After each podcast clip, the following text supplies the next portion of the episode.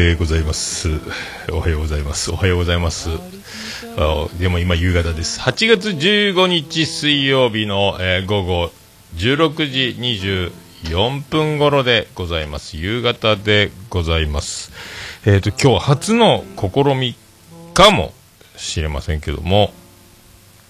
先にポッドキャスト自転車線知りませんのコーナーだけを通り、本編は、えー数時間後なのか、後日なのか分かりませんというね、あのージェニファー宮殿の方に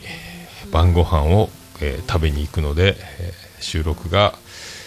コーナーのみ、とりあえずやるという形でやらせていただこうかと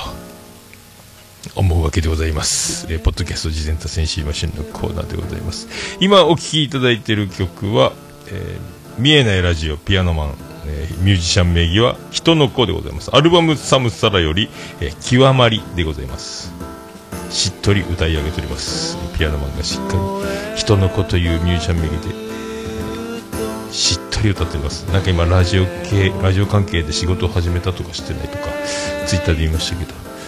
ピアノマン元気でしょうか、ね、始めてます、えー、極まりという曲でございます。極まり。毎回言っております。じゃあまだねあのハッシュタグを読むときどのタイミングで読むかっていうのをねいまいちピンときてませんが、えーそんな感じでございますけどね。行きましょうか。行きましょうか。行きましょうか行きましょこうしてこうしてここでこの画面を開いて同時にやってるツイキャスも同時にやっております。じゃあ行きましょう。ポッドキャスト自然達成知りましのコーナー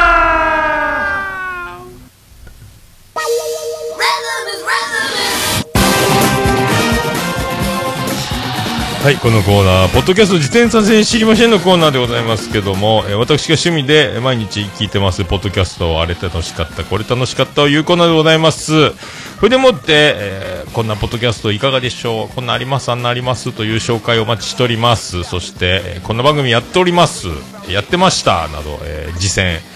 もお待ちしております。なんなら番宣で出て喋りたいんですけどっていうゲストも、えー、密かにお待ちしているコーナーでもあります。えーそんなコーナーでございます。ポッドキャスト自転多戦知りませんのコーナーでございます。えーまずですね、今回お便りいただいております。お便りとハッシュタグ自他戦もいただいてますんで、えーまとめて、えーまず読んでしまいましょう。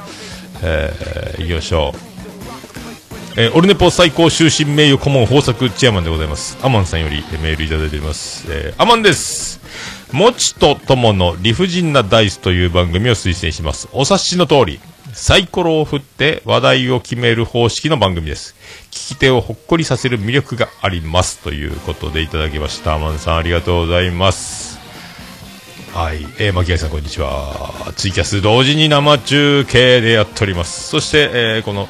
もちとともの不自然な大生番組の紹介をいただいています。そしてさらには、えーハッシュタグ自他戦のコーナー、えーここを読んどきましょう。ツイッターで、ハッシュタグひらがなで自他戦、こちら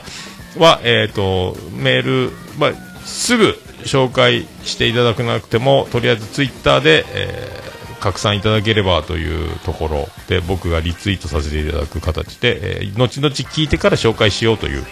えー流れでやっております。えーそういうことでございます、えーメールの方の紹介に関しては、えーお一人様一番組まで僕の今、えーサラリーマン事情により昔は自営業の時は腹いっぱい、えーの受け付けてましたけどもね。そんな感じで今運営を、えー再開1年ぶりの再開を今、えーやり始めたところでございます。えっ、とハッシュタグ自他戦ひらがなで自他戦でいただいております、えー、ななこさんよりいただきました。ハッシュタグ自他戦のコーナーですが、えー、わらじおという番組を推薦します。男女2人のほどもの系雑談番組なのですが心地よい脱力感とキラリと光る知的な感性が魅力だと思います。1回約30分でまだ10回までしか配信されてませんがとても面白いのでおすすめです。ということでありがとうございます。わらじおの紹介いただきました。ありがとうございます。これ毎週紹介番組を一つ、えーいただけるっていうのはこれもうコーナー冥利に、えーつきますね。ありがとうございます。なんか今大丈夫ですね。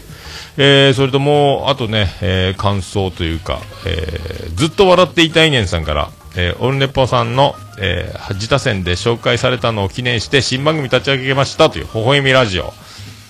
えー、これすごいですね。ずっと笑っていたいねんのスピンオフ的なのがもう一個また番組が始まってます。えー、かゆちゃんとか話しかけてますけど、これ、岡村さんのオマージュでしょうかね、俺ね。やってますね。精力的ですね。えー、ありがとうございます。さらには、切れない長電話さんからいただいてます。えー、第218回オルネポ自他戦にて紹介いただきました。ぜひぜひ聞いてくださいという、これ宣伝のね、えー、やつ、ハッシュタグオルネポキレナガコンチキ、ドナドナグリングリンということで、えー、ウッシーさんとグリーンさんが番組をすれば、えー、ウッシーなので、ドナドナ、ある晴れた昼下がり、子牛を、えー、乗せていくと、グリーングリーンというね、単純な番組名を提案しましたが、えー、ドナグナグリングリンというハッシュタグを一つ作っていただき、えー、このハッシュタグは、えー、このハッシュタグのみと、えー、1件だけがつぶやかってる、オンリーワンになっております。ありがとうございます。ありがとうございます。切れない長電話さん、ありがとうございます。ほんでもって、以上ですか。えー、っと、あと、ずっと笑っていたいねんさん。オルネポさん、えげつないほどの素敵な紹介をいただきありがとうございました。嬉しすぎて20回ほど聞きました。嬉しすぎて20回ほど聞きました。嬉しすぎて20回ほど聞きました。ありがとうございますね。3回書いてないですけど、勝手に僕は3回読みました。ありがとうございます。そんなにね、一人笑いのエコーの付け方は桃屋のおっさんさんの影響を完全に受けております。今後ともよろしくお願いいたします。ということでありがとうございます。マジっすか？マジっすか？あらららら。まさかオルネポを聞いていらっしゃったとは、えー、びっくりでございましたけどね、えー、ありがとうございます。今後ともよろしくお願いします。もう言うてもね、えー、こっちが、え見習わなければいけないところでございますので、よろしくお願いします。あと、えガンダルフさんからもいただいております。えガンダルフです。えー、オルネポ自殺戦218回。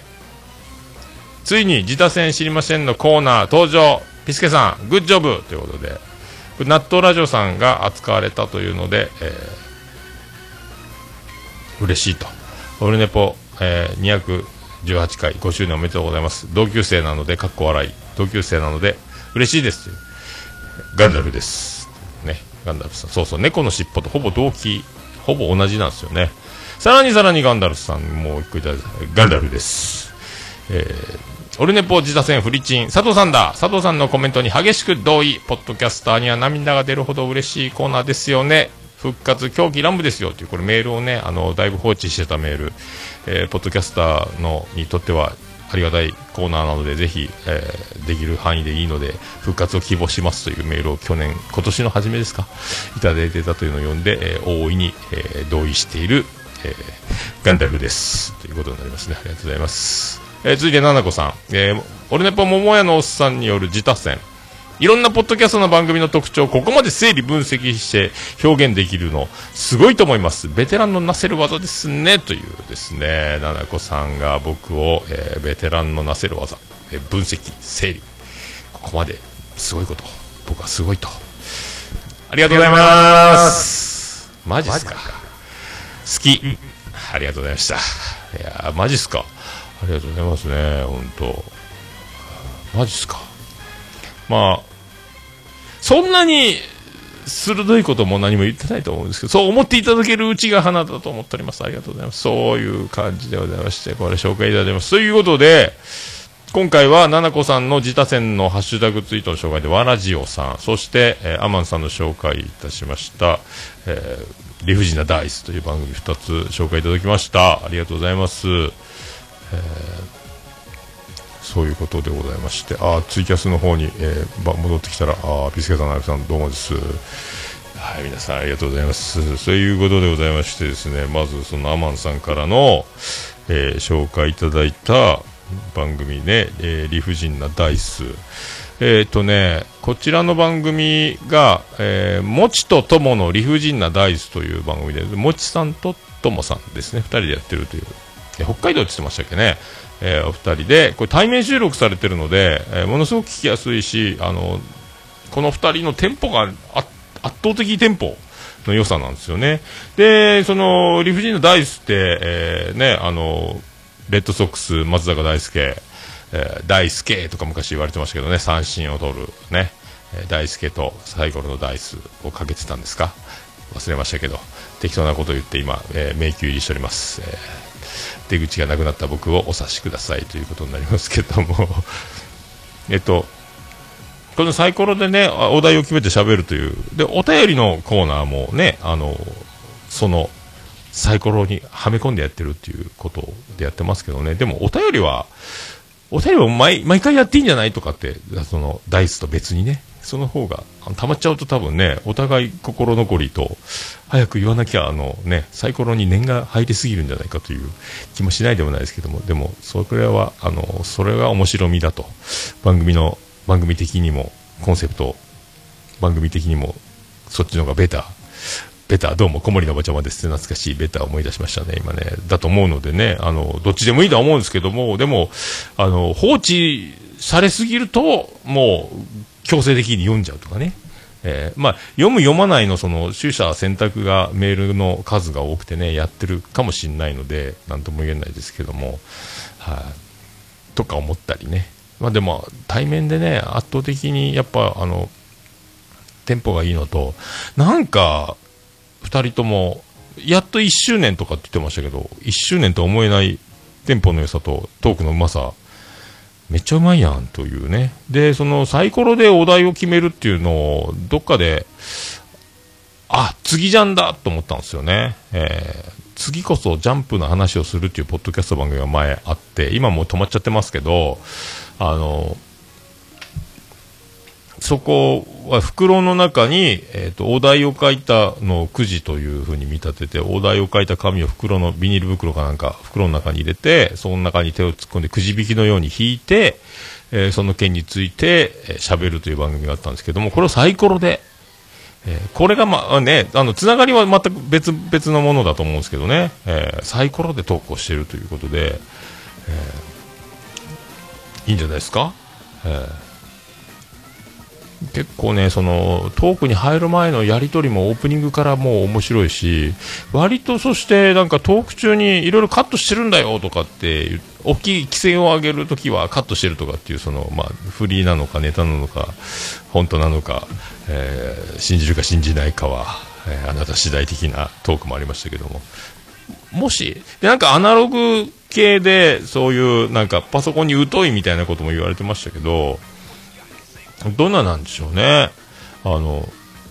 もう毎回毎回、あの、ポッドキャスト自転車線知りませんのコーナーにも、えー、ページにも貼ってるんですが、あのー、僕のね、あの、これ、ポッドキャ、オルネポ的、ポッドキャスト収録の心がけと、オルネポ収録機材配信など、あれこれ編みたいなのが貼ってあるんですが、ここにも書いてますし、あの、そこに了承を得て、あの、ね、大物ポッドキャスター、えー、お手紙の春さんのポッドキャスト指南所とか、あと、正しいように見えるの正しげさんが貼ってるあのポッドキャストの始め方みたいなそういうリンクも貼ってるのでいろいろ参考にしてですね。まあ Audacity っていう僕も使ってるんですがまあ収録編集自体僕も一発撮りで、あの、全部同時進行でジングル入れたり BGM 入れたりやってるんですけど、あの、音量のバランスを取るために、えっ、ー、とね、正規化とコンプレッサーっていうのをかけて、音の小さい大きい、特に、あの、二人、複数の収録の時は、やっぱりこれをやると、お互いの音量が均一になって、えー、で、聞きやすくなるので、もしその規制を上げるというところに、これがガチの問題だと、えー、すれば、なおさらね、えー、と思いますね。え、あの、均一になるので、はい、もう叫ぼうが何しようが、あの、音のドーンってでっかくなることがないので、え、とてもよろしいかと思いますよ。はい。えー、以上ですね。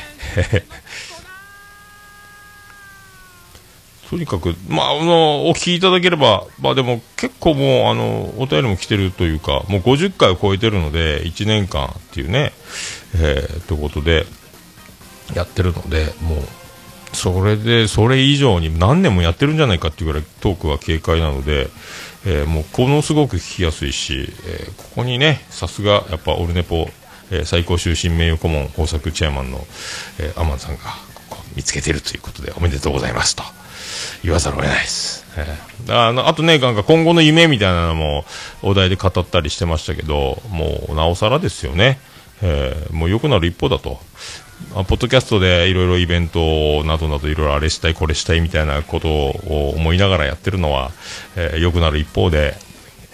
どんどん発展して、こういう盛り上がりがね、やっぱいいと。50回ってまあ、もう、一つ目、二つ目、三つ目の難関みたいなところは1年間やるっていうのはね、まず1回撮る。1回配信する、えー、5回続ける、10回続ける、えー、半年続ける、えー、1年続ける、ここから次3年、5年っていう壁があり、僕も5年間経ち、5年経ちましたけど、毎週収録が不定期になる時期も1年間、去年ね、え、ー、と、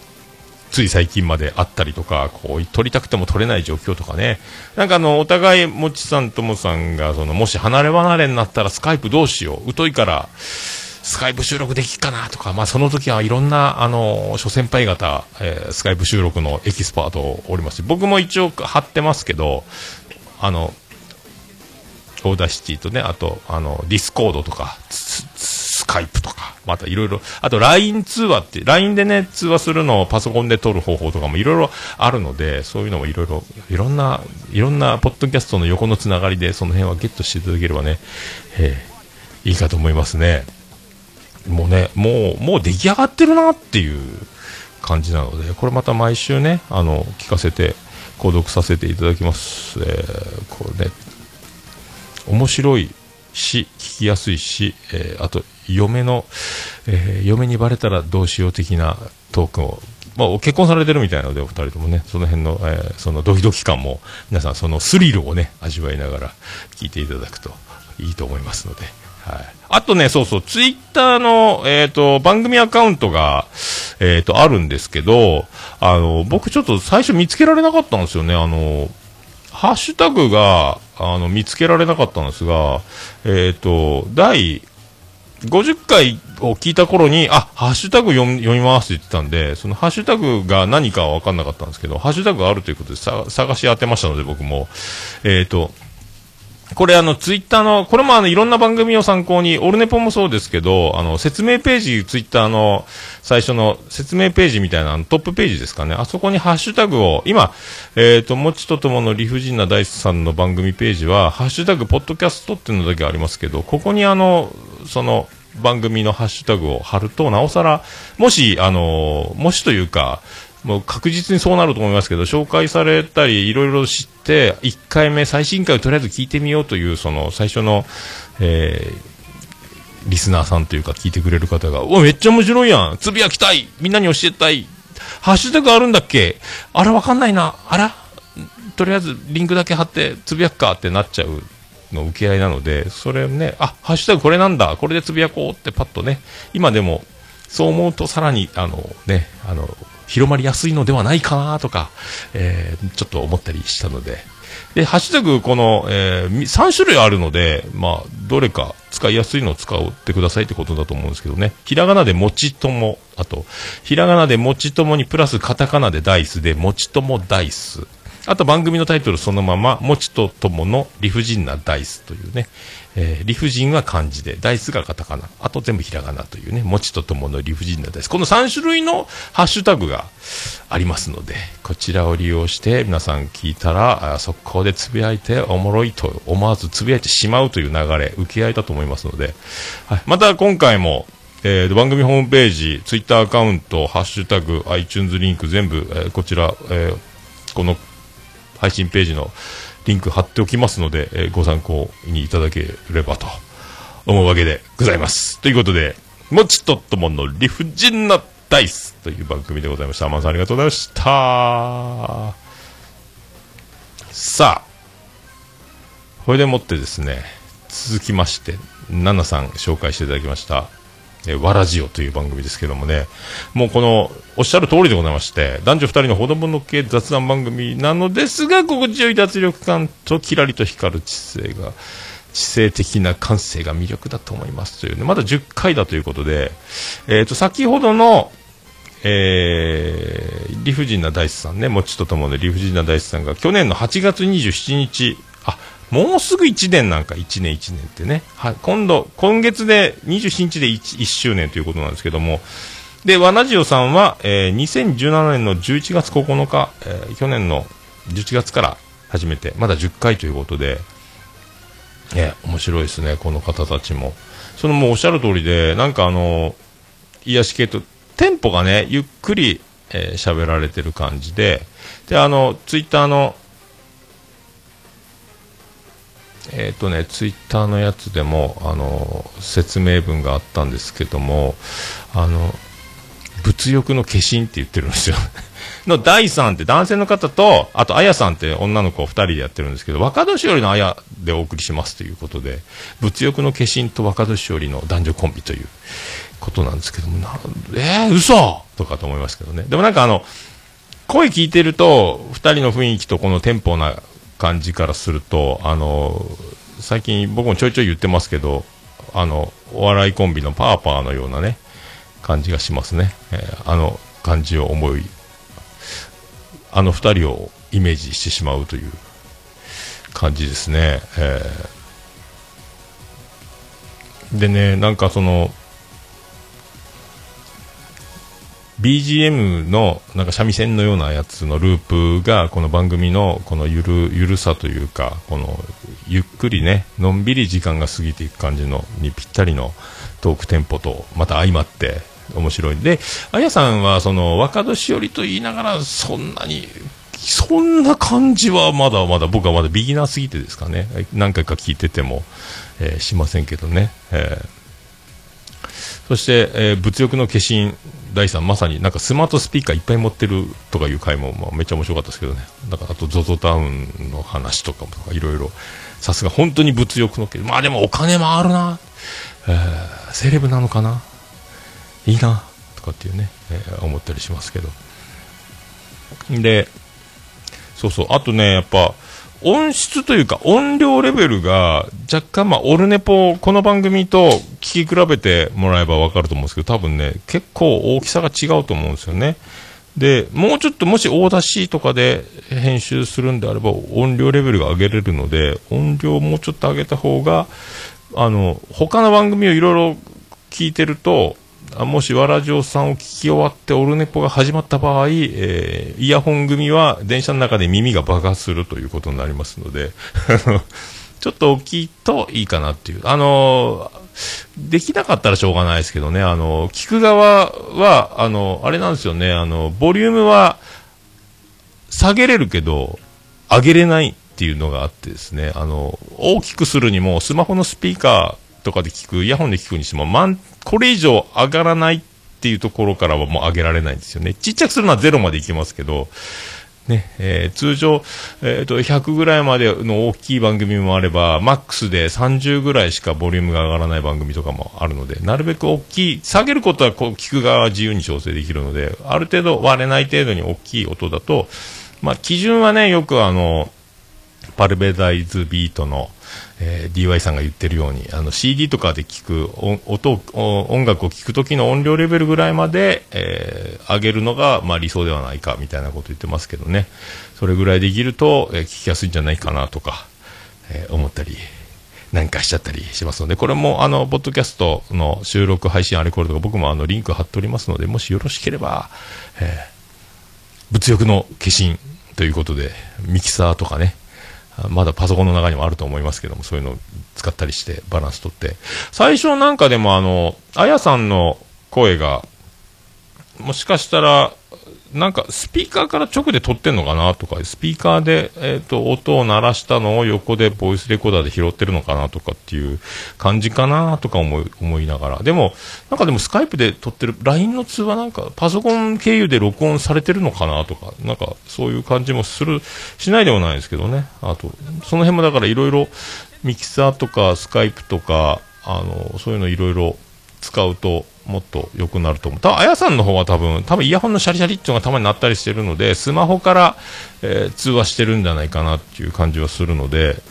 えー、第3の方がパソコンで収録音しているという多分形ではないかと思うのでね、えー、たまにね、あの、途切れたりはしますけど、それもしょうがないですもんね。それはもうあの、通話収録のね、え、そう、なんかいろいろあるんですよね。ああ、ピスケさん、そうそう。音量が大きいに越したことはないですねっていう音符マーク付きでね。周りがうるさいと聞く。そう。まあね、あの、電車の中で聞こえない番組もあるんですよね、割とね。あの、コンプレッサーとか正規化とかって音圧とかそういう音の均一化みたいなので、ある程度小さい音も聞こえるようにしてると、まあ電車で、電車で聞くなと言われればそれまでなんですけどね、静かなとこで聞くとも限らないっていうパターンね、車の中だったり、電車の中だったり、えー、部屋で寝る前に静かに聞いてる人もいればいろいろね、えー、聞き取りにくいと、とりあえずじゃあ静かなとこで聞こうかっていう工夫をすればいいだけの話なんですけどね。まあそういうのもありますので、まあ、なるべくね、まあ、今聞けないことはないんですけど、音量ね。あの、もしできるようであれば、その方がよろしいのではないかと思ったりなんかりしちゃったりしておる今日この頃でございます。えー、いかがお過ごしでしょうかというね。えー、まあ、そういう感じ。まあね、あの、第3のツッコミだツッコミな感じの、ゆるいけど、こう、突っ込んだりとか、こう、やり取りする、この掛け合いの面白さもあるので、で、あやさんのその、若年寄りって言いながら、やっぱ、あの、おっとり、ゆっくり喋る感じ。で、ゆっくり喋るので、あの、癒し系な感じにね、あの、聞こえちゃうんですけど、ゆっくり喋って癒し系でポワーンとこう優しそうな、えー、女の子に聞こえるけど、でも意外にそのゆっくりポワーンと、ポワーンって聞こえるけども、割とそう言いながら鋭いことを言ってる感じもするので、その、その辺のバランスがね、あの、そう、意外にこう、ビシッといくわよっていう感じもあるので、その辺がね、あの、こう、いろいろギャップが兼ね備えてる子じゃないかなとモテるんやないの？この空気感という、多分こう、ファンが増えちゃいそうですね、あやさん。あやさんファンはどんどん増えていくんじゃないかと。で、そういうね、風に持っていってる、その第三の仕掛け人的なね、あの、美味しくしているのではないかと。このコンビ、そこが知れないなという感じがしますので、えーそういうね、若年寄り言ってる自虐的なキャップと、物欲の化身という、こう、身を削ってるでも自分が物欲が止まらない。でこれを伝える術をこの番組で生かすというこのいいコンビネーションがね、えー、これからもどんどんねもう七子さんがこう一押しということでこれからどんどんねあの面白いどんどん聞く聞いてくれる方ももう今どんどん増えられてる途中だと思いますけどまたどんどんどんどん増えていくと思いますので、えー、これからも聞いていきたいと。よろしくお願いします。という感じでございまして、えー、わらじおでございますね。これ、わらじおって、えー、ひらがなでわらじおなんですけど、和の後に句読点の丸がついてラジオなんですね。和、ラジオという。この辺も、ネーミングに関しては多分、まだ僕もよくわわかんないですけど、第1回、ずっと今最新回から遡って聞いてるので、1回目とか2回目あたりでもしかしたら言われてるかもしれない。そういうね、ネーミングとかも、まだ10回なので全部聞いたら、どっかで、このネネーミング、タイトルについても触れてることがあるかも、とか思ってますね。えー、ツイッターのハッシュタグは、ひらがなでわらじお。その、句読点なしですね。ひらがなでわらじお4文字です。はい、こちらも、えー、番組ホームページ、えー、こちらはオリジナルでホームページ、えー、シーサーブログとかじゃなくて作られているので、えー、このわラジオのホームページ、ツイッター、ハッシュタグ、iTunes、こちらも貼っておきますので、えよろしくお願いします。はい、以上でございますね。えー、わラジオさん、もちとともの理不尽な大地さんとの2番組でございました。えーと、で、私はですね、あの、まあ、紹介するまでもないんですけども、えっ、ー、と、で、この前あの、兄さんの家探しましたので、ぼっちキャスター会でもあげましたけど、あの、タマさん、女性の素晴らしい、えー、ポッドキャスター、妄想旅ラジオのタマさんが、えー、と、笹山さんと僕とユンユンさんで組んだらっていうドラフト会議やったでおなじみなんですけども、その、タマさんのその所属している、所属しているか出演している番組、妄想旅ラジオという番組ですね。こちらの最新回、第73回、あり、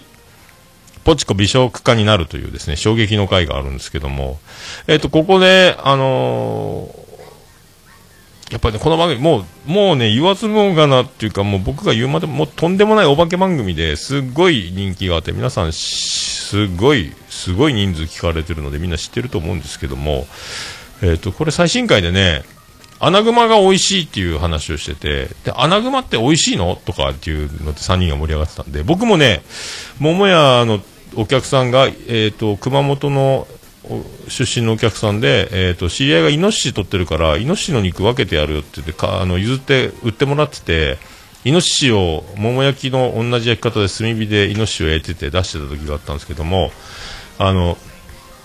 その時の、イノシシを取ってる、で、その、もう山の中、熊本の山の中で住まれてるんですけど、やっぱね、イノシシはメスが美味しい、あの臭みがなくてね、食べるんだったらメスのイノシシに限るっていうことを言われてたのと、あと一番何がうまいって、アナグマがうまいんだよね、つって、アナグマって何すかっつって、可愛いクマなんですけど、食べるの惜しいぐらい可愛いクマなんですけど、美味しいらしいんですよ。それを思い出しました。はい。だから、えー、マジで、アナグマうまい説はマジだと思います。僕も一度食べてみたいなと思うんです死ぬまでには食べてみたいアナグマ。めちゃうまいらしいですね。えー、でもそんなに流通してないので、違う名前で他の何かに混ざって出てたらもうわかんないですけども、えー、この妄想旅ラジオ聞いてて最新回の73回ですけど、えー、アナグマ美味しいよって思いました。えー、その回、ね、第73回ね、えー、これ、この回ごとリンク貼っときますので、ハッシュタグ、一応、もう、ね、大人気番組なんですけども、全部貼っときまーす。すごいっすよね。やっぱね、この番組、もう練りに練られてるというか、あの、練りに練られてしっかりと準備がされてるんですが、多分自然に進行している感じと、フリートークを混ぜながらと、こう、もう、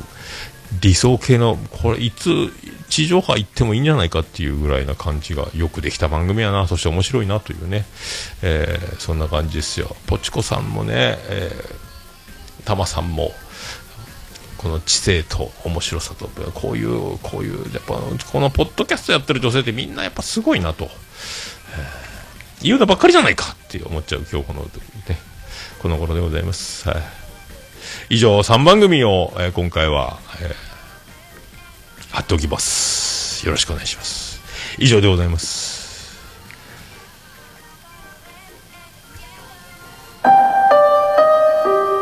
えそういうことでございまして、えっ、ー、と、メールフォーム、えっ、ー、と、貼っておきますので、オルネポ、ポッドキャスト、このホームページで、えー、ラジオネームだけで簡単に送れます。え、そちらで送っていただいてもよろしいです。えー、それと、ハッシュタグ、自他戦でつぶやいて紹介いただけるパターンでもよろしいですので、えー、おすすめポッドキャスト、自戦他戦、えー、どちらでもお待ちしております。えー、よろしくお願いします。あと、メールアドレスで、えー、まともに送りたい方は、ももやのさんとマークオルネポドットコム、ももやのさんとマークオルネポドットコムまでお願いします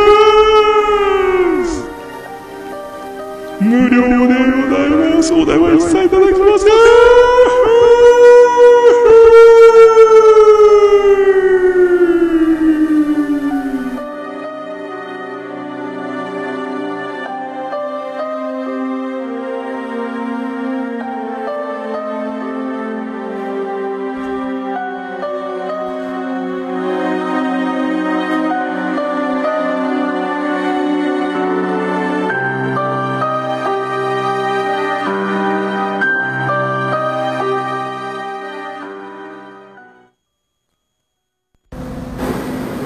Unipo. It can be pretend to listen the world podcast. はい。はい。エコーが。えっ、と、そういうことでございます。ポッドキャスト自転車知りませんのコーナー、えー、無事にこれにて、えー、終わりたいとこのまま本編を撮りたいというところでございますけども、えー、時間がありませんので、えー、っとね、また、後日か、数時間後かわかりませんが、とりあえずコーナーだけを撮らせていただきました。はい。ということで、また、後日、後ほど、今日なのかまた。ありがとうございました。福岡市東区若宮と交差点付近から全世界中へお届け。桃屋のおっさんのオールディーズ・ザ・ネポー。